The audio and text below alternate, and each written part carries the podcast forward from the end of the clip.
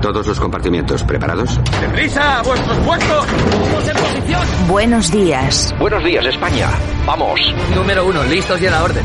Todo el equipo, preparados. Compartimiento 2, listos y a la orden. Noticias a punto. Válvulas cerradas, niveles correctos. Hombres en posición. Que entren tertulianos. Compartimiento 4, listos y a la orden. Vamos a por ello. Número 6, listos y a la orden. Santiago Fontenla, preparado que entramos. Compartimiento 8, listos y a la orden. Comenzamos Buenos Días España, Radio Cadena Española. Compartimiento 10, listos y a la orden. A por ello, vamos.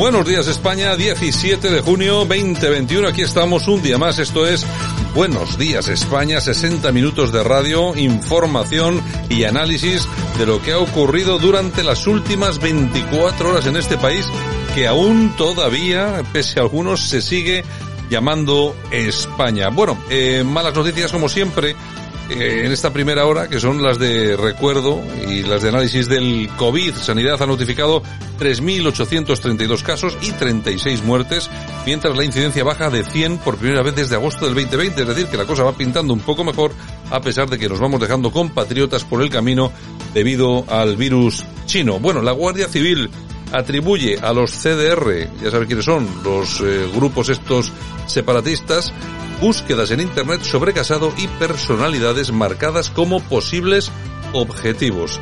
Así que cuidadito, que esto no es ninguna broma. Putin, que anuncia el regreso de los embajadores de Estados Unidos y Rusia, Moscú y Washington tras la reunión con Biden. Bueno, eh, la cosa parece que se está poniendo en camino.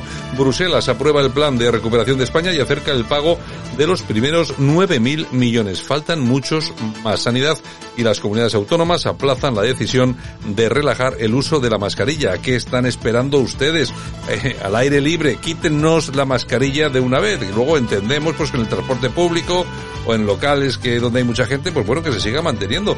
Pero la verdad es que ya va siendo hora de que nos liberen de la mascarilla, que además está, es absolutamente claro que al aire libre no ni son mejores ni son peores, simplemente yo creo que no afectan de ninguna forma a todo esto. Hombre, que se va al monte a andar, pero no sé yo cómo se va a contagiar, o el que anda paseando por la calle, que siempre se mantienen medidas que son efectivamente superiores a las recomendadas eh, siempre. Bueno, pues nosotros vamos a comenzar el programa, que hoy tenemos información de todo tipo y análisis de todo tipo, y lo vamos a hacer ya mismo. Gracias por estar con nosotros y gracias por habernos elegido. Comenzamos.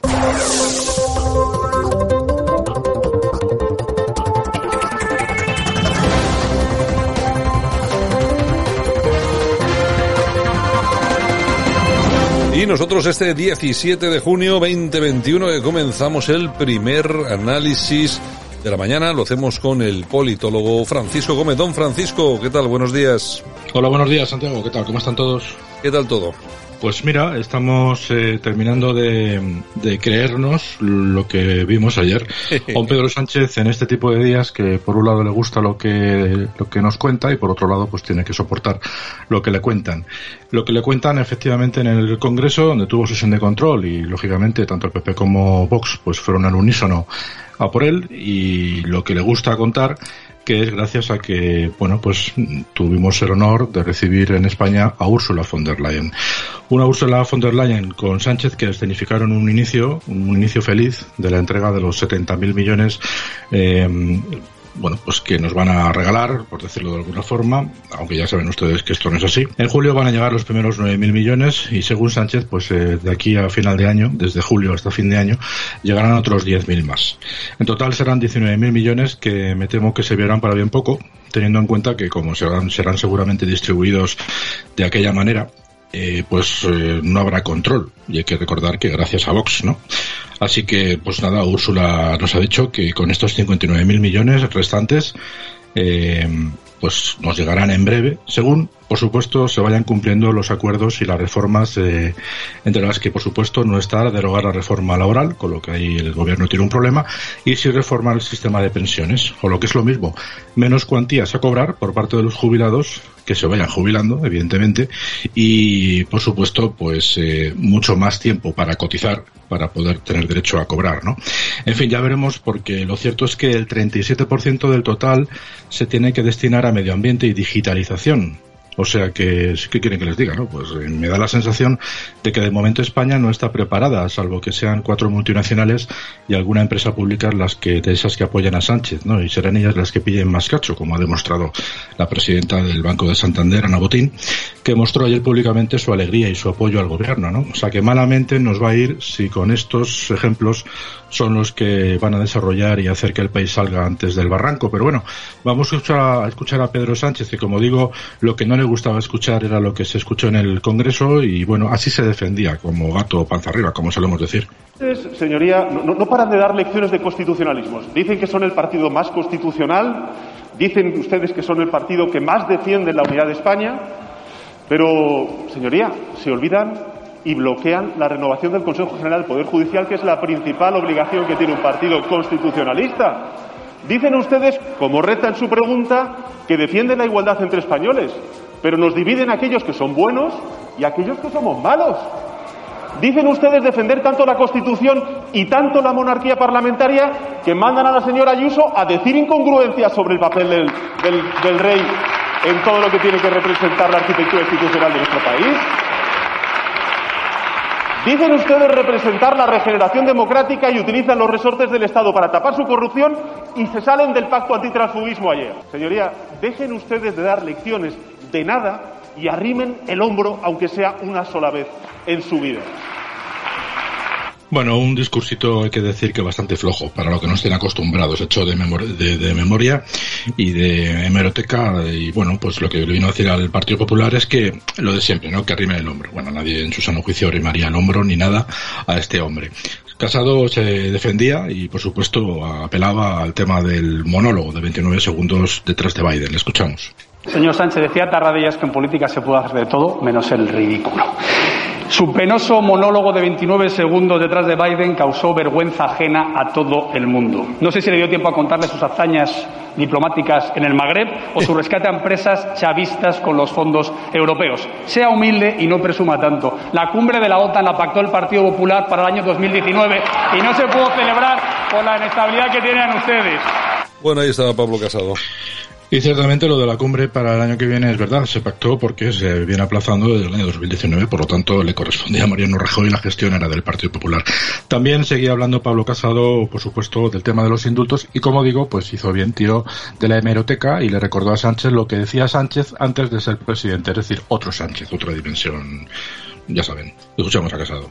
Nunca más indultos políticos. Hay que acabar con ellos ya sin injerencia del Poder Ejecutivo sobre el Poder Judicial y contando siempre con la petición del Tribunal que sentencia.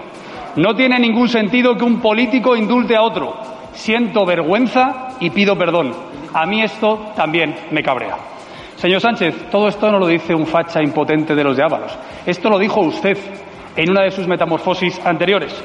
Y mire, la palabra es lo más importante que tiene una persona, mucho más si está en política. Y usted ha demostrado que no tiene palabra. Bueno, qué bonita es la hemeroteca, ¿eh? Sí, sí, lo que pasa es que me da la sensación de que a este hombre, a Sánchez, por un oído le entra y por otro le sale, ¿no? Porque ya ha perdido la, la desvergüenza hace bastante tiempo. Pasamos a Bascal, que hoy sí que le ha tocado estar en el Congreso. Imagino que el hombre se sentiría extraño, ¿no? Debe ser seguramente uno de los asientos que menos usados está. Casado, o sea, perdón, a Bascal, pues eh, le apretaba con un speak de cinco minutos. Se ve que tampoco le han avisado que de cara a las redes sociales es mejor soltar el rollo de minuto a minuto para que podamos hacer los cortes, ¿no? En fin, le escuchamos brevemente, ya que hace una revisión histórica de todo los que lo, los sucesos que han ido produciéndose con él, con Sánchez y bajo su punto de vista evidentemente todos ilegales. Ahí estamos de acuerdo. Buenos días, señor Sánchez. ¿Hasta dónde está usted dispuesto a llegar con tal de mantenerse en el poder? Admito que es una pregunta retórica a estas alturas porque usted ha demostrado estar dispuesto a lo que haga falta, a cualquier mentira, a cualquier traición o a cualquier ridículo. Usted ha demostrado desde el principio que su único principio es mantenerse en el poder a cualquier precio. Al precio de la mentira, en primer lugar, lo voy a decir mientras esté en esta tribuna. Usted trajo una moción de censura a esta Cámara prometiendo elecciones inmediatas. También Macarena Lona le daba la correspondiente leña a la ministra de Trabajo eh, Yolanda Díez y le recordaba que en España pues hay 6 millones de parados y un montón de millonarios que planchan y ponen lavadoras y que desde luego van a sufrir la subida en el precio de la luz más caro de la historia. Hay que recordar que ayer desde las 8 de la tarde hasta las 9 se ha batido un récord histórico. Creo que es entre el segundo y el tercer momento histórico en el que más caro se ha pagado el kilovatio hora. ¿no? En fin, así hablaba Macarena Olona. Hola, señora presidenta. Ministra, buenos días. Permítame que, con un, que comience con un previo. Yo sé que esta cuestión no le afecta, porque para eso es usted una buena comunista. Pero hoy quiero dar voz a los millones de personas ricas en España que hoy, miércoles 16 de junio, van a sufrir el segundo precio de la luz más caro de la historia en España. Hoy quiero representar a esos millonarios en España que ponen lavadoras, planchan, tienen neveras, microondas, a esos casi seis millones, escúcheme, ministra comunista, casi seis millones de personas desempleadas en España, que no paradas, que están en casa asfixiados de calor, igualmente a los afortunados que mantienen sus empleos, pero que para soportar los calores propios de la etapa estival ponen el aire acondicionado. En nombre de todos estos millonarios, levanto hoy la voz porque van a pagar hasta 105 euros por la tarde-noche. Menos mal que este gobierno progresista y su ministra de Empleo comunista lo que hacen es estar al lado de la clase obrera y por eso mantienen los impuestos más elevados sobre la factura de la luz en toda Europa. Ahí estaba Macarena Orona. Sí, dándola donde más duele, ¿no? Decía la ministra de Transición Ecológica que están estudiando, pues, en reducir temporalmente algunos impuestos, pero, bueno, pues parece ser que esa acción de Billy Birloque, pues al final resulta, resultaría una rebaja en torno a un 2%, o sea, que ya saben lo que significa, unos centimillos. Siguiendo con Vox, eh, Iván Espinosa de los Monteros le comentaba a Carmen Calvo, puesto que es a quien le corresponde interpelar, pues que el partido que soporta al gobierno y el gobierno en general, pues pues eh, no se someten a la ley ni a la Constitución, sino que van por libre y, por supuesto, tampoco escuchan al Supremo y, desde luego, dicen que están sometidos a las urnas, ¿no? Por lo tanto, mm, pues desoyen todo el resto de instituciones que sirven, teóricamente, para controlar la gestión del gobierno. Escuchamos brevemente a Iván Espinosa de los Monteros. Señora vicepresidenta, si la he entendido bien, acaba de decir usted que el gobierno solo se somete a las urnas. O sea, ustedes no se someten a la ley, Ustedes no se someten a la Constitución, ustedes no escuchan al Tribunal Supremo, solo a las urnas. Claro, tiene sentido, porque en las urnas ustedes pueden mentir. Ustedes cuando acuden a unas elecciones saben que si revelan su verdadero plan de gobierno no van a salir, no van a salir elegidos nunca. Y por eso ustedes mienten en campaña. Pero no una ni dos veces, sino docenas. Mire, yo no voy a permitir que la gobernabilidad descanse en partidos independentistas. Pedro Sánchez Dixit. Si quiere se lo digo cinco veces o veinte. Con Bildu no vamos a pactar. Pedro Sánchez, Dixit. Yo me comprometo hoy aquí a traer a Puigdemont de vuelta a España para que rinda cuentas ante la justicia. Primero ley y luego diálogo. No puede haber diálogo sin respeto a la ley.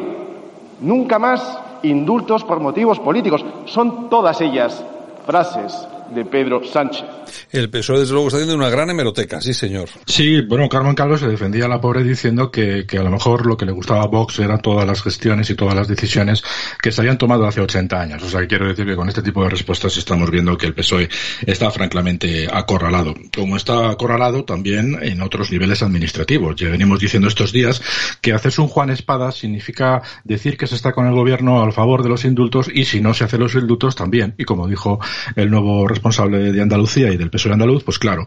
También escuchamos ayer a Guillermo Fernández Vara en Extremadura hacer lo propio. Pues vamos a seguir dando un paseo por la geografía española y hoy nos vamos a Asturias, donde está Adrián Barbón, que es el gerifalte del Partido Socialista y responsable de la comunidad, haciendo lo mismo. Con 30 segunditos nos ponemos en situación y vemos cómo hace lo mismo que el resto. Claro. Trump firmó el último día de mandato, horas antes de cesar como presidente de los Estados Unidos, nada más y nada menos que 143 indultos. 143. Ha hecho usted referencia a los golpistas. Aquí los únicos condenados por el Tribunal Supremo como golpistas han sido los del 23F. No sé si lo sabe. La única sentencia que existe en este país recientemente con una condena por lo que se conoce delito de rebelión, ya que tiene tanta práctica en derecho, debería de saberlo, son los del 23F, que por cierto, alguno de ellos fue indultado. Bueno, pues ahí están, en pues Asturias también. Efectivamente, otro que posiblemente eh, cuando haya próximas elecciones pues eh, se irá a su casita, claro. Y para terminar rápidamente, Santiago, decirte que desde octubre en Telefónica, quien quiera, podrá trabajar cuatro días a la semana, dejando de ganar el 80% del salario del viernes. Es decir, que según Errejón y la comisión de los 50 millones que ha costado para echar una pensadita sobre este tema, pues han llegado a la conclusión de que trabajar menos para conciliar, si es posible, siendo más pobre. Vamos, lo que viene siendo una reducción de una jornada a petición propia de toda la vida para cuidar a menores o a mayores dependientes. Lo que pasa que en este caso, o bueno, también por supuesto si uno es sindicalista, ¿no? Pero en este caso al ser promovido por la izquierda, pues eh, suena de maravilla. Suena mejor, suena, suena, mejor. Y lo que pasa es que desde ahora, en Telefónica y como experiencia piloto, hasta fin de año, los trabajadores resilientes van a disfrutar del socialcomunismo. Es decir, van a ser todos más felices, con menos, como en el tercer mundo, pero ahora sí conectados gracias a la traducción digital del magnánimo y, por supuesto, al precio especial que imagino les pondrá su empresa para que disfruten del tiempo libre de Santiago. ¿Qué país? ¿Qué país tenemos? Francisco. Pues nada, que les, que les cunda a los que se aprovechen de esta reducción perdiendo el 80% de su salario el viernes. Bueno, un abrazo, mañana regresamos. Igualmente, hasta luego. Escuchas Buenos Días España. Aquí no nos callamos. Gobierno lo que está negociando es alargar todo lo que pueda una legislatura gracias a los políticos independentistas condenados por sedición y malversación. Como bien dijo Napoleón sobre Maquiavelo, para ustedes el fin justifica todos los medios. Nos hablan de convivencia, de magnanimidad, de unión, nos quieren ustedes creer que trabajan para conseguir el bien y solo buscan su bien, su bienestar. Para los independentistas, el Gobierno se ha convertido en el tonto útil para destruir la legalidad vigente en Cataluña y, por tanto, en el resto de España. Buscan acorralarles. ¿Para qué? Para forzar una declaración unilateral de independencia.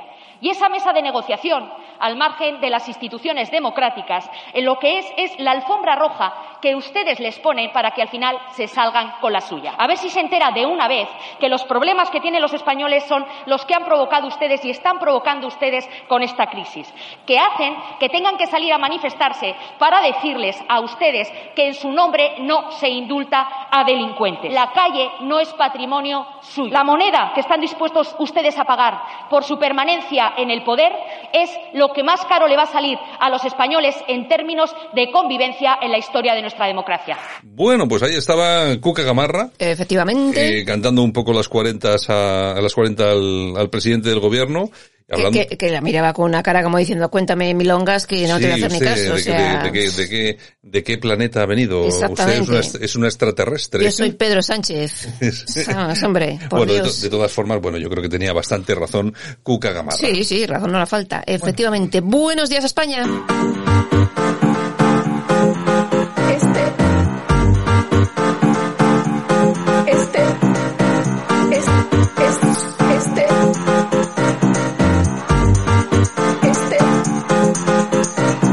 Radio Cadena Española no nos cansamos. No nos cansamos de madrugar. No nos cansamos de contar la actualidad. No nos cansamos de decir las cosas claras. En fin, que no nos cansamos de tocar los temas más importantes. No nos cansamos. Este es el ministerio de todas las mujeres. De todas las mujeres. Bueno, pues ya estamos a día 17 de junio 2021. Saludos de la ministra de Igualdad, que como siempre participa en nuestro programa de forma desinteresada. Y ya está con nosotros también Yolanda C. También desinteresada. Hombre, no es lo mismo. No es lo mismo. Pero bueno, en fin. Buenos, buenos, buenos días, señores y señoras. Iñes, señes. En fin. Bueno, Josu Ternera que asegura que desde el año 2006 está totalmente desvinculado de ETA. Vamos, que pasaba por aquí en los años del plomo cuando ponían bombas y pegaban tiros y se secuestraban, pero que oye, a partir de 2006 él es un hombre de paz, un tío al que hay que respetar. Es un es un. Exactamente, oye, ¿qué me estás contando? ¿Qué me estás contando? ¿Qué, nos, ¿Qué estamos contando? Efectivamente. Eh, exacto, yo su ternera en estado puro. En fin, bueno, news. El Supremo archiva la querella de Vox contra Sánchez por las ayudas a Plus Ultra por basarla en recortes de prensa. bueno, yo no sé, yo no sé hasta qué punto eso es cierto o no es cierto. Lo dice pero, News, no pero, lo digo yo. Pero si de verdad, si solamente son recortes de prensa, pues hombre, yo me imagino que se presentaría para que en base a esos claro. recortes de prensa la fiscalía investigase. Se dice, se cuenta, se rumorea. Claro, es que vamos a ver, si yo me, si yo me encuentro con un delito, ¿qué hago? tengo que grabar en vídeo, eh, cogerle por el cuello al tío que lo está cometiendo y llevarlo a la comisaría, o tengo que coger y decir, bueno, he visto a un señor y tal, y le he sacado una foto, no se le ve muy bien, pero el delito se estaba cometiendo aquí. Pues la fiscalía tendrá que averiguar si es cierto o no. O te culpa a ti por hacer la foto. también, también podría ser. No sé, no veo yo tan descabellado lo de llevar recortes de prensa. Y, y es, es como decirle, señor fiscal, no sé si usted lee el periódico, nosotros sí lo leemos, mire, y le traemos esto para que lo vea y para que tome las medidas oportunas. O sea, por eso habrá sido. Hombre, me imagino que hay mucha gente que lleva recortes de prensa. Yo cuando he ido a algún juicio también he llevado. Y no ha pasado nada. Y no ha pasado Y nada, no ha pasado ¿no? nada, o sea, eso, ni más ni menos. Bueno, en ¿qué fin. más? Bueno, 20 agentes de la Guardia Civil heridos en un intento de salto de inmigrantes por Melilla. Más de 150 personajes con palos y piedras atizando a la Guardia Civil. Vamos, lo normal. Lo normal, es lo usual que sucede en Y nuestras... como a la Guardia Civil no le dejan tocar un, unas un nada, en o nuestras fronteras del sur es lo que está lo que está pasando que es lamentable por cierto que es lamentable pero bueno es lo que tenemos ¿eh? no te creas tú que tenemos cositas diferentes hasta que algún día pase algo gordo y ya verás tú la que vamos a tener ya verás la que vamos a tener Bueno, ya estamos aquí con el precio justo. Vamos a ver cuánto nos cuestan las ayudas de igualdad para la prevención de violencia de género. 18 millones de euros. 18 millones de euros que lamentablemente no deben de servir para nada porque sigue habiendo violencia de género. Es decir que Y cada día más. prevención, prevención, como que no ha habido mucho. Bueno, pues 13 millones son para prevención, violencia de género y 5 para promover la igualdad de género. Con lo cual, Eh, Ahí nos quedamos. ahí nos quedamos, Muy bien. señores. ¿Qué En fin, tenemos? el ¿Qué más español.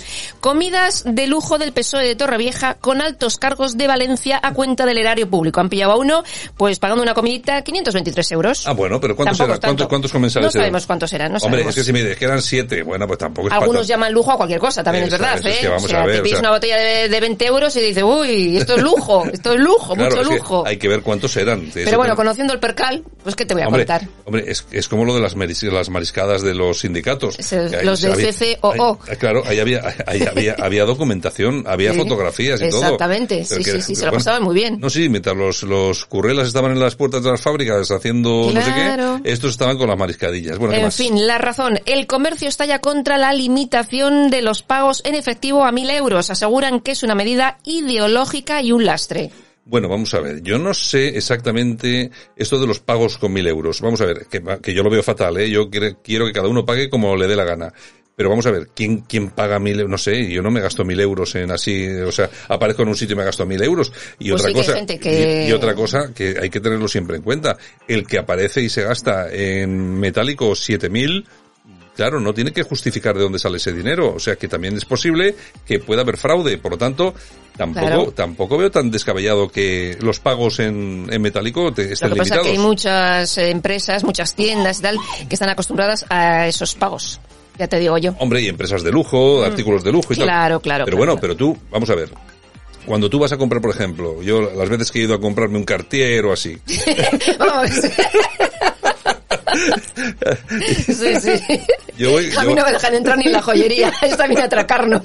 Y yo, oye, no, pero vamos a ver, en serio. El que, va- el que se va a comprar un Cartier de 25.000, vamos a ver, es raro que pague, porque tú necesitas que te den una factura que tenga una garantía. Sí. Si tú pagas en efectivo, esa, esa factura de la joyería va a ir a Hacienda. Claro. Y te van a pedir cuentas. ¿eh? Sí, y sí. si resulta que lo has pagado con dinero no declarado, es decir, dinero negro, te pillan. Entonces, oye, paga con un talón y ya está, ¿no? Ya, lo que pasa es que hay muchas, por ejemplo, una persona, una mujer, te digo yo, ¿eh? Entra a comprarse un bolso de lujo. Sí, 3.000 euros, sí. ¿no? sí. 3.000 euros en efectivo, que hay mucha gente que tiene mucha pasta en efectivo. Sí, y eh, te a ver, dan a- el ticket. a- abrevia, te dan el ticket, no necesitas más. Pero vamos a y ver. ya está. Bueno, pero te podrán dar el ticket, pero es que con ese con esa cifra, imagino que se necesitarán factura. Pero Ahora venga, sí, ahora avancemos, sí. En fin, av- avancemos, habrá avancemos, mucho que hablar estás- del tema. Que me estás liando. Bueno, Hungría aprueba una ley que prohíbe hablar de homosexualidad y cambio de sexo en los colegios. Aprobado está. Bueno, eso es lo que eso es lo que quiere hacer Vox aquí. Sí, Sí, exactamente. Es, es lo que quiere hacer Vox. Pues en Hungría está aprobado. A unos les gustará más, a otros les gustará menos. Yo no sé, yo no voy a tomar partido en este tema porque es que claro, el- los padres son los que tienen que decidir qué quieren Para sus que, hijos. que, que sus hijos escuchen en sus colegios. Y en base a eso, los que puedan, que son los menos, llevarán a sus hijos a unos colegios y otros pues tendrán que cargar, pues eso, con lo que les enseñen sin comerlo ni beberlo. Ni Basi- más ni menos. Básicamente. Ni más ni menos. Bueno, la juez abre diligencias a Errejón por patear a un jubilado con cáncer. La titular del juzgado ve indicios de infracción penal. Bueno, vamos a ver si... Ya veremos que- si le hacen algo o no le hacen nada. Vamos a ver qué pasa con esto, porque no se ha vuelto a hablar desde el tema. Vamos a ver si estaba mirando el tema de las cámaras, a ver si había imágenes. No ha salido nada, por lo tanto, Ya poco, poco habrá. Ya, Ya vere- veremos. ya veremos a ver qué va pasando. Bueno, y Telefónica que prevé probar la jornada de cuatro días en España, pero ojo, con bajada de sueldo.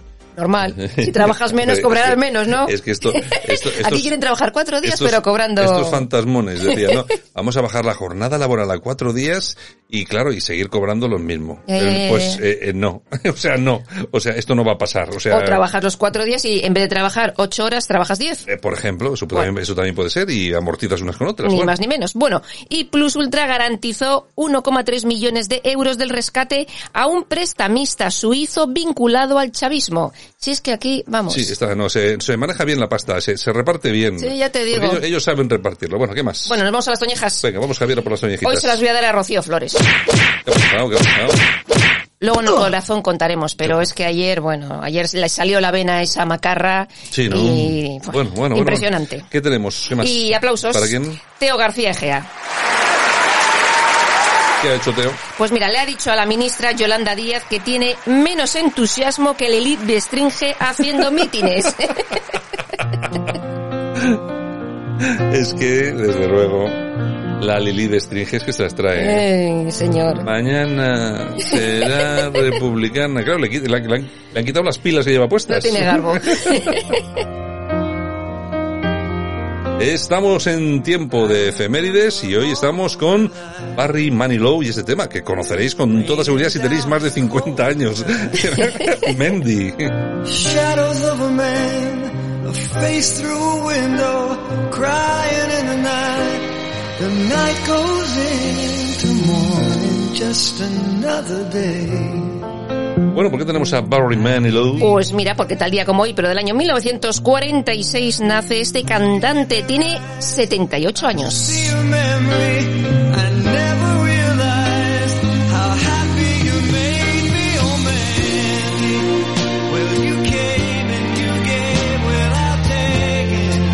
Bueno, yo creo que este ha sido su éxito más éxito, Sí, ¿no? sí, sí, ha tenido sí. varios, eh, ha Sí. tenido varios, pero yo Ujú. creo que ese es el más conocido, ¿no? Bueno, pues seguimos con nuestras efemérides, porque tal día como hoy, pero del año 1885, llega a Nueva York la Estatua de la Libertad a bordo del barco francés Isher. Y en el barco también iba Barry Manilow ya. También, también.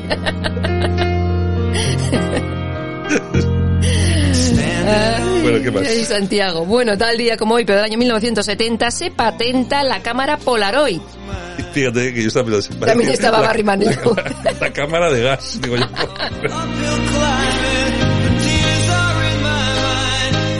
Vamos, que tienes día graciosillo hoy, ¿eh? No, no, lo que pasa, pasa es que tengo la mente abierta hoy. Ya te digo, cuando no. Bueno, tal día como hoy, pero del año 1931 se inaugura la Plaza de Toros Monumental de las Ventas, 80 años. Y también tal día como hoy, pero del año 1950 se realiza el primer trasplante de riñón en el mundo. Y tal día como hoy, pero del año 1935 nace el político José María Gil Robles. Y también tal día como hoy, pero del año 1945 nace la periodista Rosa María Calaf, cumple 76 años. Y tal día como hoy, pero del año 2007 fallece el diseñador de moda Gianfranco Ferré. Y tal día como hoy, pero del año 2017 fallece el torero Iván Fandiño.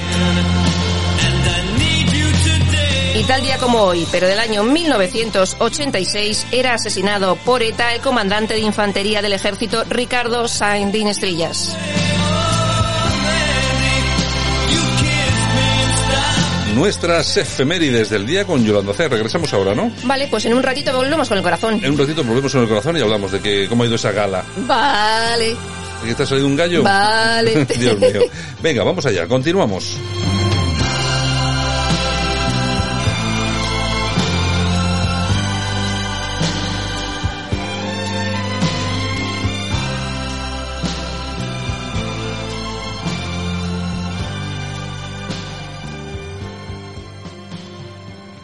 Escuchas Buenos Días España. Aquí no nos callamos.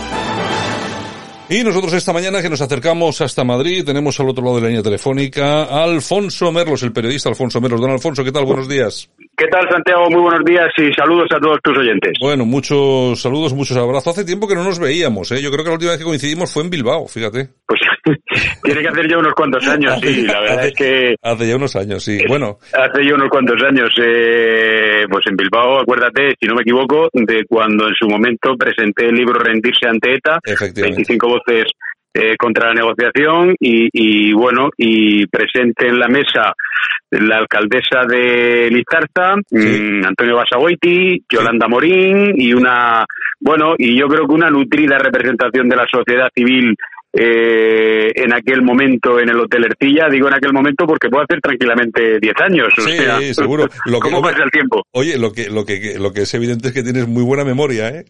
Sí, sí, sí, sí, no, no, recuerdo, la verdad es que Santiago recuerdo, pues fíjate, ese momento y ese día, como, como tantas presentaciones que se hicieron de aquel libro, Rendirse ante ETA, con mucho, en fin, con mucho cariño, alguna la hizo Jaime Mayor Oreja, otra la hizo Marimar Blanco, y, y realmente en Bilbao allí, pues eh, yo creo que nos juntamos un grupo de, de personas, algunos periodistas también, y políticos que, bueno, que creían en lo que a mí me parece que seguimos creyendo, en, en una derrota de verdad de la banda terrorista ETA y bueno, y eso pasa incluso en el día de hoy, una década después, por el hecho de que aquellos que tienen todavía cuentas pendientes con la justicia, que están huidos, que no han colaborado y que pueden ayudar a esclarecer tantos y tantos asesinatos, lo hagan. Y creo que no tenemos que desfallecer nunca, ¿no? En ese objetivo y en ese planteamiento, que es un planteamiento ético y democrático, sin duda. Pues fíjate tú, Alfonso, que yo creo que aquel libro marcó un punto de inflexión en todo lo que era el tema de la lucha contra ETA y tal. Lo que pasa que es lo que dices tú, fíjate, tantos años después y seguimos con el problema encima, ¿eh? Así es, así es. Ahí es un problema que ha cambiado su forma. Eh, la organización eh, terrorista, pues eh, hizo el, simulacro de disolución que hizo, porque una disolución completa e íntegra había significado nada más y nada menos que poner a sus pistoleros a disposición de jueces y fiscales, cosa que evidentemente nunca hicieron. Pero eh, lo que no podemos eh, permitir de ninguna de las maneras, y aunque solo fuese, aunque solo fuese por las víctimas directas del terrorismo, porque víctimas del terrorismo somos todos los españoles que hemos sufrido ese zarpazo, pero aunque solo fuese por las víctimas directas, por esas mil personas y esas mil familias, eh, muertos, heridos y mutilados, eh, nunca deberíamos eh, dejar que hubiese ningún gobierno y ningún poder que premiase lo que ha sido pues una historia terrible de, de crímenes. Está claro. Bueno, eh, nuevo paso en tu vida profesional. Eh, presidente del Mundo Financiero, es el decano de la prensa económica español. Sí, señor, pues he asumido la presidencia del mundo financiero, mm, no solo del periódico El Mundo Financiero, sino del grupo El Mundo Financiero, que lleva, que lleva adosados, pues, eh, bueno, al- eh, algunos elementos que tienen que ver con la asesoría de comunicación, de imagen corporativa, con la consultoría, con agencias de comunicación. Eh, bueno, somos un grupo mm, eh, eh, modesto, pero somos un grupo mm, que creo que eh, está ayudando a que empresas importantes de este país eh, vayan saliendo adelante, que toda su estrategia de comunicación, de marketing y de publicidad, pues la tengan muy bien establecida, muy asentada, muy controlada. Y nosotros intentamos eh, que esa estrategia de comunicación sea lo más útil posible para esas empresas. Y luego, pues evidentemente, como decías, con ese periódico, El Mundo Financiero, que es el decano de la prensa económica, y creo que más allá de los mensajes eh, tan negativos que no tenemos otro remedio que lanzar acerca de, este gobierno que tan mal lo está haciendo, hay que poner el acento en los empresarios que se están deslomando, que están intentando salir adelante, que están en medio de unas dificultades terribles y que uno de los problemas que además tienen esos empresarios es el estar sosteniendo a una clase política en líneas generales tan cara eh, que nos cuesta tanto y lo que es peor, tan poco preparada. Y esa información económica pues estamos intentando realzarla y darle toda la potencia necesaria. Alfonso, y también eh, llega un nuevo proyecto tuyo a las librerías, Ultimátum, la España herida y revuelta por el COVID-19. Eh, hombre, el, el título ya nos dice bastante. Eh, me imagino que algo nos puedes decir sobre ello. ¿De qué va? Pues eh, algo os diré, algo os puedo adelantar. La verdad es que es un libro al que le he dedicado el último año y medio, un libro de 500 páginas. Es un ensayo en el que día a día y capítulo a capítulo, pues voy desbrozando con un poquito de sangre fría, porque todo ha pasado de manera muy rápida. eh, lo que este país ha atravesado en términos institucionales, en términos políticos y en términos económicos. En términos económicos, con una crisis que la queramos o no la queramos ver, pues por desgracia la tenemos encima y que tiene que ver no solamente con la enfermedad del COVID, sino con el eh, desgobierno que hemos parecido, eh, con una situación política que es, eh, que es compleja. Es verdad que hay una fuerza eh, de extrema izquierda y antisistema como Podemos que va claramente perdiendo peso y perdiendo fuelle. Creo que no hay que echar las campanas al vuelo, pero, pero me parece que es una buena noticia para, para la democracia, porque creo que es una fuerza política que está erosionando enormemente la democracia en, en España. Y luego, pues desde el punto de vista institucional, ¿qué, qué podemos decir de este Estado? ¿no? Están ocurriendo muchas cosas.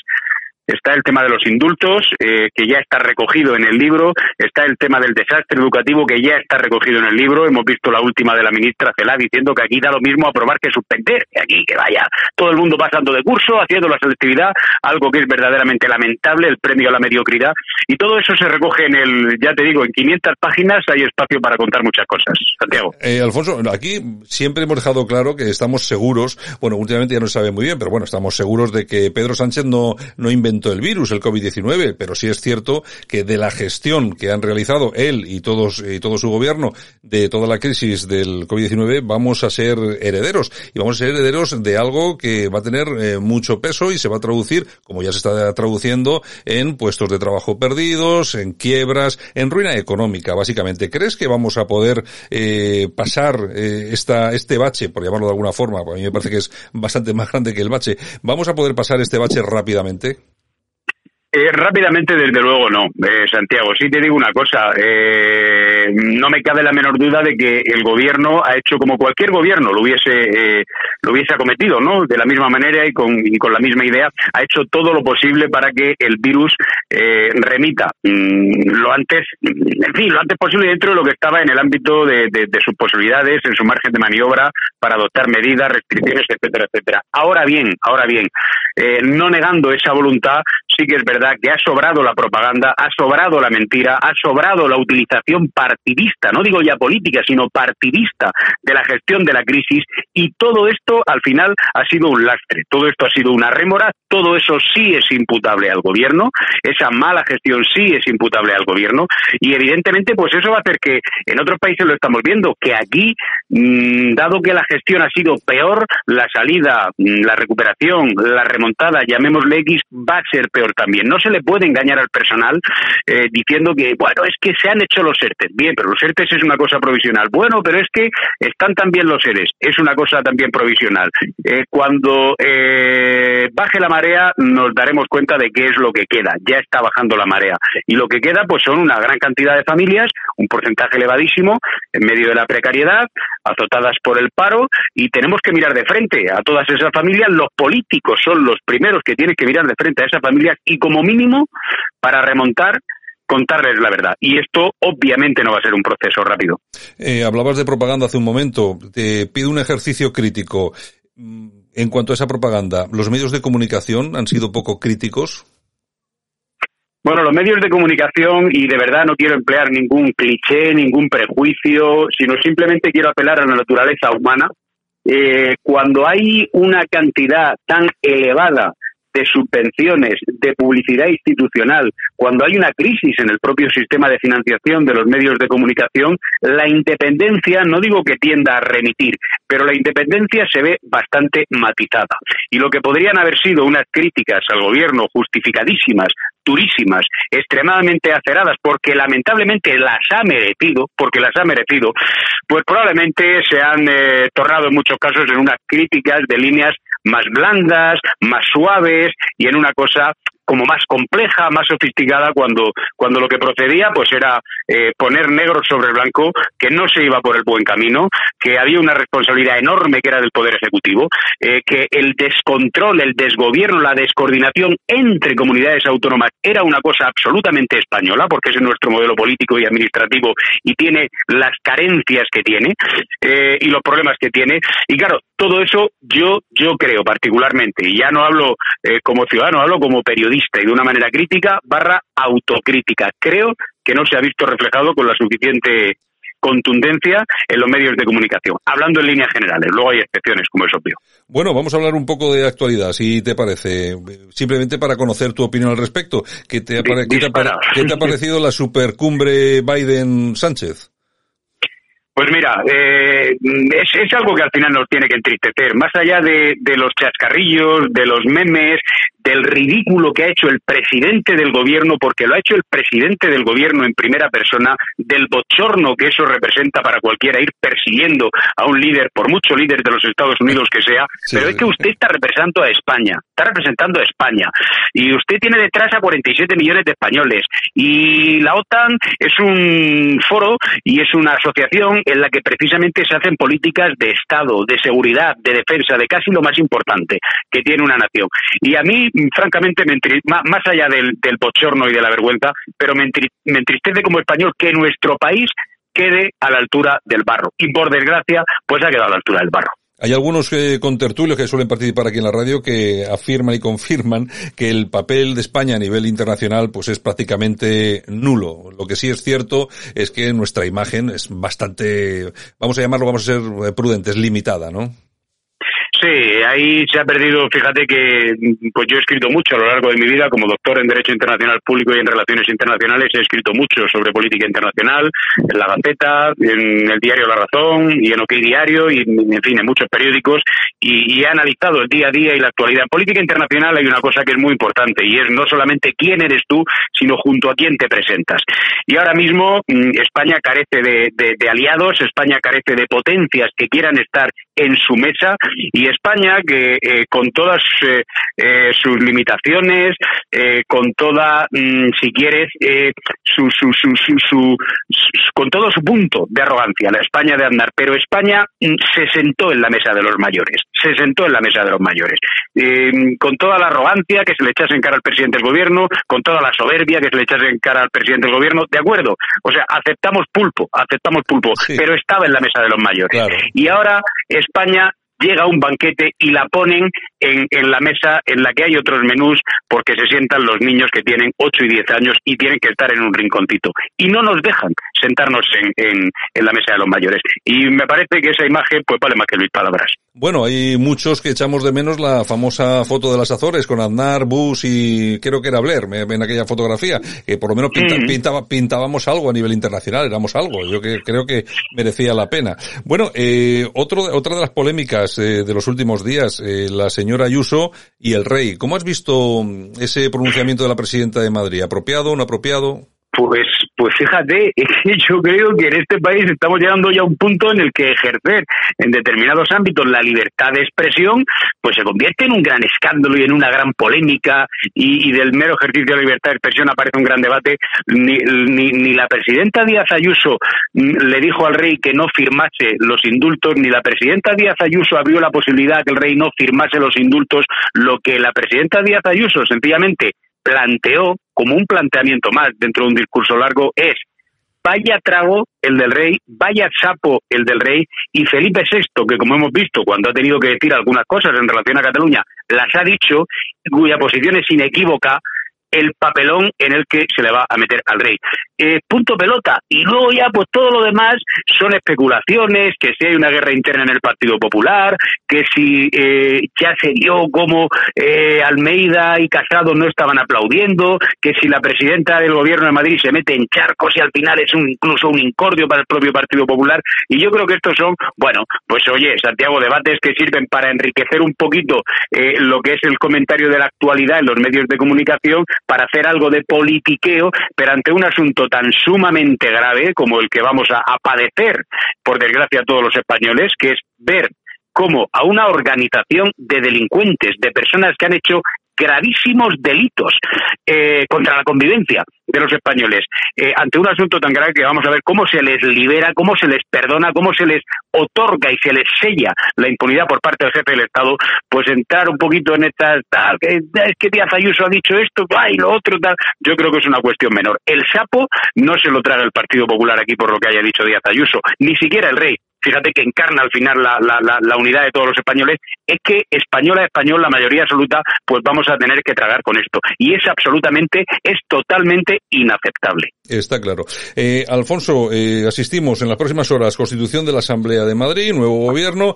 ¿Qué te ha parecido, aparte del resultado de Ayuso, que me imagino que me comentarás, más decir, lo mismo que pensamos todos, que ha sido un resultado impresionante, pero eh, me gustaría que le dieras una vuelta más al, al, al- a la tuerca. ¿Qué te ha parecido eh, la posición de Vox en esto y cómo, y cómo ves un posible, un posible acuerdo del Partido Popular eh, con Vox? ¿Son dos fuerzas compatibles o precisamente haciendo caso eh, a algunos eh, no lo son para nada? No, yo creo que claramente son fuerzas compatibles. Eh, no hay dos fuerzas políticas iguales. El Partido Socialista no es Podemos. En algunas cosas sí y en otras en modo alguno. Y en el caso de Vox, pues tres cuartas partes de lo mismo. A mí me parece que el propio PP reconoció como un error gravísimo aquel discurso de, bueno, si no gravísimo, grave, aquel discurso de Pablo Casado en el que en medio de la moción de censura despellejó a Santiago Abascal, hizo lo propio con Vox y le situó en la diana como el enemigo a batir. Eso evidentemente es un error y la sintonía que tiene en muchísimos aspectos. Desde luego, el PP con Vox es una sintonía alta. ¿Eso qué significa? Que lo van a tener fácil para formar gobiernos, para compartir consejerías en Madrid o donde sea. Pues bueno, pues depende a veces de- de- del propio tacto y del propio factor humano, ¿no? Entre quienes se dispongan a, formar gobierno. Ahora bien, eh, entre o no Vox, no hablo solo de las ele- elecciones de Madrid, hablo en adelante, entre o no Vox en gobiernos del Partido Popular, de lo que no me cabe ninguna duda es de que va a apoyar una grandísima eh, parte de los programas que el Partido Popular aplique y que en determinadas cuestiones pues no estará. En cuestiones educativas va a haber una cierta diferencia, en cuestiones de familia va a haber una cierta diferencia, porque no hay dos partidos políticos iguales como no hay dos personas iguales. Bueno, eh, Alfonso, antes de quería despedirte, pero se me ha venido una pregunta, eh, sobre todo hilando con, con el primer comentario que hemos realizado sobre la presentación de tu libro en, en Bilbao, aquel, aquel libro que, que hablaba sobre el terrorismo, sobre ETA. Oye, eh, ¿quién iba a suponer en aquella época que precisamente quien estuviera sustentando al gobierno de España fuera la anti-España encabezada precisamente por los herederos de aquellos terroristas, ¿no? Es increíble, o sea, mm, a mí me, me, me, me, me- duele, eh, me escuece y me apena ver la naturalidad, de verdad. Y yo, bueno, soy una persona, tengo mis creencias y, y, y, y creo en el perdón, creo en el perdón, pero, pero me aterra y me entristece y me duele enormemente, eh, como te digo, eh, ver eh, la, la afabilidad, la amabilidad, la sintonía, eh, los momentos que se generan entre determinados políticos en el Congreso de los Diputados y, eh, bueno, los herederos de la organización terrorista Batasuna, es decir, Bildu. Es que no lo entiendo. Evidentemente, pues España tiene eh, sus reglas, tiene su ley de partidos políticos. Estos sujetos han pasado el eh, filtro. Ahora bien, ahora bien, que haya miembros de un gobierno o de un partido político que actúen como alfombrillas de baño o como felpudos ante los herederos, insisto, de la organización terrorista Batasuna, pues es algo bastante, bastante, bastante evitable. Y eso, pues a los que tenemos eh, cierta sensibilidad en relación a lo que ha significado la durante tantísimo tiempo la lucha por la libertad y contra el terrorismo, pues siempre nos va a doler y, y- y lo estamos viendo porque estos individuos pues tienen representación en el Congreso de los Diputados. Bueno, don Alfonso Merlo, presidente del Grupo Mundo Financiero, enhorabuena por ese nuevo cargo y también ya está a disposi- disposición de todos nuestros oyentes, aquellos que deseen leerlo, es recomendabilísimo. Ultimátum, la España herida y revuelta por el COVID-19, que yo creo que es imprescindible para entender qué es lo que ha pasado el último año en España, incluso un poco más, y, y sobre todo lo que va a venir, que yo creo que de ahí también vamos a sacar consecuencias. Alfonso. Pues gracias Santiago por tus palabras, gracias por la entrevista, te deseo toda la suerte del mundo en tu cadena, en vuestra cadena, en tu programa y eh, desde luego que yo creo que valía la pena con este libro, Ultimátum, eh, tomar un poquito de, de distancia, bajar un poquito la velocidad y analizar eh, tanto movimiento sistémico, tanto movimiento de placas eh, como se está produciendo ahora mismo, ¿no? En la sociedad española, en la política, en las instituciones y en la economía. Y ahí y ahí queda eso para que lo pueda disfr- disfrutar el lector que lo considere en este tiempo que viene de verano. Muy bien, don Alfonso Merlos, un abrazo muy fuerte, amigo. Un abrazo fuerte, Santiago. Escuchas Buenos Días España. Aquí no nos callamos.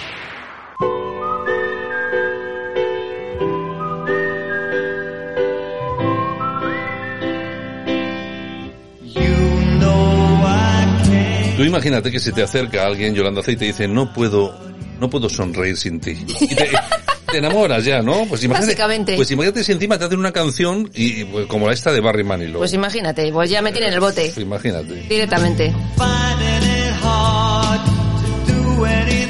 Hoy tenemos con nosotros a Barry Manilow. Dentro de nuestras efemérides, también des- dentro de esta sección del Corazao. Aquí la tenemos con Yolanda C. ¿De qué vamos a hablar hoy? Bueno, pues cómo no, de Rocío Flores. En estado puro el otro día en Supervivientes le salió la vena macarra, pandillera y agresiva contra el maestro Joao. Tenemos, creo, Javier, un audio por ahí. Bueno, eso- yo- Si quieres lo podemos escuchar, Maestro, ¿eh? maestro Joao, Maestro ¿de, de- Joao. de qué es maestro este? Algunos le llaman mago y todo. Bueno, bueno, vamos, vamos a escuchar. Pero Javier. mantuvo el temple él, ¿eh? No, porque es que ya estoy un poco cansada. ¿eh? Estoy un poco a ver, cansada. ¿de qué? Que estás cansada, de llevar esa que- estrella que pesa tanto. A ¿Cómo? ver, estoy cansada y cansada. Coño, estás sentada toda la noche. ¿Y qué ¿De quieres? estás Igual que tú, cansado? Exactamente igual que tú. El dedito no. Exactamente El igual que tú. no. Y a mí no me El faltes el dedito respeto no. porque yo no te he faltado Eres el la respeto los en ningún cojones, la de momento. cansada y la del ¿Me dedito eres escuchas? tú, chata. Yo no te he faltado el respeto en ningún momento. Eres Y el que lleva maestro, faltándome el respeto desde Para el minuto nada, cero para aquí nada. en sus redes sociales eres tú, no de aquí, yo. de las redes ¿Te y de la claro? Yo en las redes sociales opino Ahora lo que no me da la aplausos, gana. regidor, ahora no hay aplausos, ¿no? Está puta madre. Regidor, ponga aplausos para ella, por Dios. A ver, Alexia, querías Mira decir aquella algo. muchacha. No, Y te han es- dejado ya... Sí, bueno, que es que Marta grita mucho, coño, que le digo que grite un poco menos. No, perdona, en este- Perdona, en este momento lleváis cinco minutos gritando los cuatro, Guau. cosa que no deberíamos hacer. Sí, yo he gritado mucho. También, sí. no, a ver, pero simplemente que se- lo que he dicho antes, si piensa eso de Lara, creo que se lo debería de decir a la cara, en plan de estoy Claro. contigo, tú con, o sea, mi amistad Sí. contigo es porque no te quiero de enemiga. Bueno, yo creo que aquí lo que lo que hubo en la en la gala. Ah, bueno, espera que vamos. No, es que ya me estoy cansando. Pero muy Quiero rápido, no, no, Rocío, sí. Es que si hablamos de sinceridad y hablamos de todo, por favor pido que la próxima visita que vaya, que tengan los ovarios que tienen que tener y que le digan a Olga en su cara que sus compañeros han hecho una estrategia para nominarla en contra de ella a raíz del Sí, aquí, documental. está, aquí está Rocío Golpes, digo Flores, y, y hablando en el programa, ¿no? Es que a esta chica le sacas de su rinconcito de confort y pierde las formas, ¿eh? Sí, yo creo que sí, que en cuanto se ve ahí acorralada. Sí, sí, sí, sí. Sí, eso está mal, eso está mal. Bueno, además yo creo que ayer en el programa, eh, bueno, ayer no, esto yo creo que era antes de ayer, ¿no? Bueno, no Sí, sé. antes de ayer. Eh, claro, es que la gente encima no le aplaudía a ella, aplaudían a los Claro, demás. claro, claro. Es que ya van viendo y conociendo aquí a la amiga Rocío Flores. En fin, una tristeza que decía aquel. Pues sí, eh, pero también hay que decir que el presentador, que ese día le tocaba a Sobera, estuvo impecable también. O sea, Bueno, tuvo hombre, que frenar hombre, ahí un poquito porque que- si no se le subía la chepa. Lo que pasa que, claro, lo que pasa, el hombre se vio ahí en medio de una batalla, ni le entraba, ni le salía, ni venía, ni iba. Bueno, vamos a escucharle. Vale. En otras ediciones, en ¿Sabes? otros programas, aunque sea de la misma cadena, porque no tiene nada que ver con nosotros. Vale, no tiene nada que ¿De ver verdad? contigo, pero para mí conmigo sí que tiene que ver, porque veo al final una cosa y derribo con una persona que no se lo merece. Entonces podréis entender que llega un momento Bien. donde estoy hasta las narices, ¿no? De aguantar un inaguantable. pero- pero- ¿Lo entiendes? Lo entiendo. ¿Es comprensible? Pero vale, para, gracias. para, para todas las cosas que uno quiere decir, está en el escenario adecuado. Este no es el adecuado ¿Y entonces para dónde lo esta explico? queja de Belén Rodríguez. ¿Dónde lo explico? Eh, Belén Rodríguez Lo explico ¿dónde va? mañana en la De Rosa. Belén no, de Belén no, desde luego. ¿Dónde lo Pues, explico? eh, nada. En otras ediciones, en ¿Sabes? otros programas, aunque sea de la Estaba viendo, porque yo estoy viendo el vídeo Se también. estaba de- conteniendo Sobera. y sí, la verdad es que Sobera estaba ba- bastante, aguantado bastante, ¿eh? Si es Carlota Corredera, te digo yo que la saca del, del escenario público Casi, directamente. casi y Jorge seguro. Javier Vázquez también, ¿eh? Bueno, ¿qué más tenemos? En fin, bueno, que por cierto, creo que se va a Honduras. Aquí la amiga Rocío Ah, Flores. irá a ver, Sí, irá a ver, sí, irá a, sí, ver sí. a su mamá Olga. Espero que la pongan muchos micrófonos a ver lo que cuenta allí. A ver si la avisa. Oye, no hables de esto que... Oye, porque es que lo de Olga, desde luego, yo, vamos a ver, yo no veo... todo el día. Yo no veo lo de la isla, la isla más que los resúmenes, ¿vale? Sí, yo también. Pero es que es todo hablar de sus hijos, bueno, de sus hijos, David. de los hijos de Rocío Carrasco, porque de su hijo o su hija, no sé Su qué hija, tiene, su hija de su hija no habla en absoluto, ¿eh? Habla O de- sea, de, su niño David, Claro, mi pues, David. y eso es porque eso es porque lo tenían todo preparado. Es que es lo que decía ayer eh, María Patiño. A mí me ha sorprendido. Dice, es una estratega de la televisión. O sea, Claro. la tía controla, controla, controla bien. Hombre, estos vamos Tiene a ver. maestro, ¿eh? Estos antes de salir de aquí, esta mujer, habían visto ya, me parece que el primer capítulo, ¿no? Sí, el cero y el uno. El sí. cero y el uno, es el primero que vimos todos al principio. Bueno, Exactamente. Bien, estos no se imaginaban lo que venía después. Y entonces, eh, haciendo previsión de lo que pudiera pasar, pues eh, pusieron en marcha una estrategia, Sí, sí. que es la que está llevando a cabo ella sin saber Bueno, algo ya sabe, ¿eh? alguna cosa ya la han dejado caer, pero bueno, Sí, no se si imagina la que está. Claro, sí, porque si no, no seguiría con esta tontería Ujú, así es. y dejaría de hablar de quien no tiene que hablar. Pero bueno, ya allá ellos. Que... Ella sigue en su rutina. En ¿Qué fin, más? bueno, Kiko Matamoros que nos enseña su casa palacete de Madrid, cuaci- 400 metros cuadrados y por la que paga 3.500 euros, ha dicho, más o menos. Yo no sé, porque este, este hombre está embargado por Hacienda, que no sé si debe, yo que sé, el dineral. Eh, dice que le tienen embargada la nómina. ¿Y de dónde alquila? O sea, vamos a decir, pero yo me pregunto, ¿de dónde sale el dinero para alquilar un palacete y amueblarlo como lo han amueblado, que cuesta un, un dineral? Será nombre de empresas, de terceros, sobre todo a No lo sé, yo no, porque- yo no voy a decir que esté cometiendo ningún No, delito. para nada, para nada. Pero, pero me gustaría que alguien dijera, bueno, Oye, ¿cómo? la novia trabaja, igual paga la novia. Ah, bueno, pues igual paga la novia. Paga la igual, novia. Es, igual, igual. Así sí, sí. es. No Bueno, sé. y que ha salido pues todo... ¿En qué trabaja la novia? Em, influencer. Ah, vale, vale, de acuerdo. Vale, vale, la profesión de moda. sí. Exactamente. Bueno, y todos los compañeros de Sálvame pues han estado viendo las fotos de la casa y han opinado. ¿Y? ¿Y qué han opinado? Pues le han puesto una nota entre dos y tres. Y dos- O sea, una, o nada. sea, una horterada. No gusta, no gusta. No es gusta. muy pitimini, así muy rococo y tal, pero que no. O sea, a la típica casa que llegas y te da miedo sentarte porque igual estropeas el sofá. Claro, porque ¿qué, qué habrán hecho? ¿Comprar los muebles o alquilarlos? No lo sé. Claro, porque igual los han alquilado. Es que yo, claro, todo eso cuesta un dineral. Y si al final eh, tienes Hacienda sobre el hombro mirando como un buitre, Oye, poco. Kiko, Kiko, Kiko Jiménez, que estaba en plato ayer, decía, oye, pues decorar todo eso, todos esos muebles y tal, pues igual cuesta más de 150.000 o 200.000 euros. Claro. ¿Quién tiene para comprar ¿De todo dónde, eso? ¿De dónde sale ese dinero si tenemos estas deudas con Hacienda y tal y cual? ¿no? Así es, así y es. si tienes y si tienes ese dinero y te lo vas a gastar o lo tiene tu novia, pues oye, pues tampoco pasaba nada porque te ayudase tu novia con un pequeño crédito y pagabas lo que nos debes a todos, porque cuando se debe Hacienda, Hacienda somos todos, Así colega. somos todos, efectivamente. Así que bueno, ¿qué Así más? es. Bueno, y una sentencia judicial obliga a José Fernando Ortega Moedano a permanecer un año más en el centro psiquiátrico en el que se encuentra. O ¿Y sea, por qué? ¿Por qué? Porque sabemos por qué. Pues o- porque se saltó una medida de estas contra su Ah, exnovia y tal, ya. y entonces pues metió, ahora la, salido... metió la pata, un año más. y lleva cuatro años, con lo cual uno más cinco. Pues mira, qué tontería. Que se Pues, pensaba salir ya en breve, pero en fin. Bueno, y la próxima invitada de Bertín Osborne en Mi Casa es la tuya, ¿quién va a ser? ni idea. Paz Padilla. Uy, qué pesada. Es que me, me aburre, ¿eh? Además, si ya estuvo, ¿no? Sí, pero es que ahora es nueva. Ahora tiene otras cosas que contar. Ah, tiene un sí. libro que ha sacado Ah, sí, y muchas es que yo, me, yo me acuerdo, yo me acuerdo de haber visto que, por cierto, me acuerdo de haber visto el chalet de Pazvadilla, Sí. que era estupendo, estupendísimo. Sí, sí, sí. Y, y, y con lo pesada que está la tía, ¿eh? Es Está muy pesada, muy le pesada. ves, le ves en el programa este de Sálvame y tal y cual, y todo el día pontificando la paz mundial, no sé qué y tal. Muy pesadita. En fin, bueno, ¿qué más? Bueno, y Ortega Cano, que ha recibido el alta, pero parece ser que está pachuchillo, le dio un bajón de tensión y no anda muy, muy allá, así que Pues bueno, maestro, esperemos re- que se recupere pronto. a recuperarse, que esto es, no puede ser peor que una cornada. Exactamente, y ha tenido algunas. Bueno, Marta Ortega y su marido Carlos Torreta de crucero por Saint-Tropez, eh, bueno, en el pedazo yate de su padre, Amancio Ortega.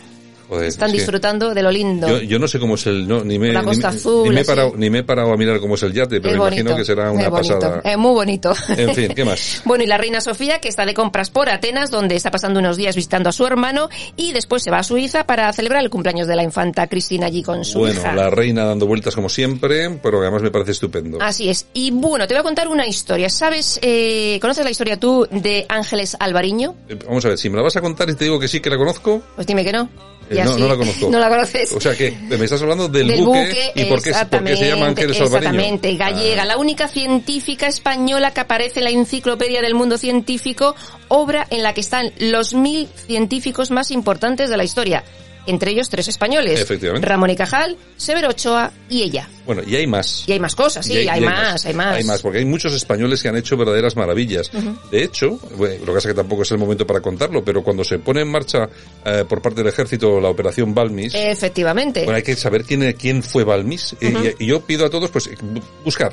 Buscar por ahí en, en Google y así sabéis, porque es que los españoles hemos sido a lo largo de la historia muy importantes. Hemos salvado, bueno, Balmis ha salvado desde, desde su muerte hasta el día de hoy, Muchas, muchas vidas. miles, no voy a exagerar, Mm, miles de millones de vidas. Sí, efectivamente. Bueno, eh, sí, porque ahí somos en el mundo. ¿Cuántos somos ahora ya? Somos. Uh, he pues- perdido la cuenta pues ya, he ima- perdido la pues cuenta. Después de lo de la COVID ya hay menos, pero Ah, bueno, sí, he perdido la cuenta. Hemos, hemos perdido unos... Unos un- millones. Sí, unos milloncitos. Pero bueno, que todavía estaremos cerca de los 7.500, 8.000. O sea que En fin, en fin, en tampoco fin. estamos más. Bueno, yo Bueno, no que volvemos mañana. Venga, mañana estamos, ¿vale? Un besito a todos. Venga, Hasta chao. mañana.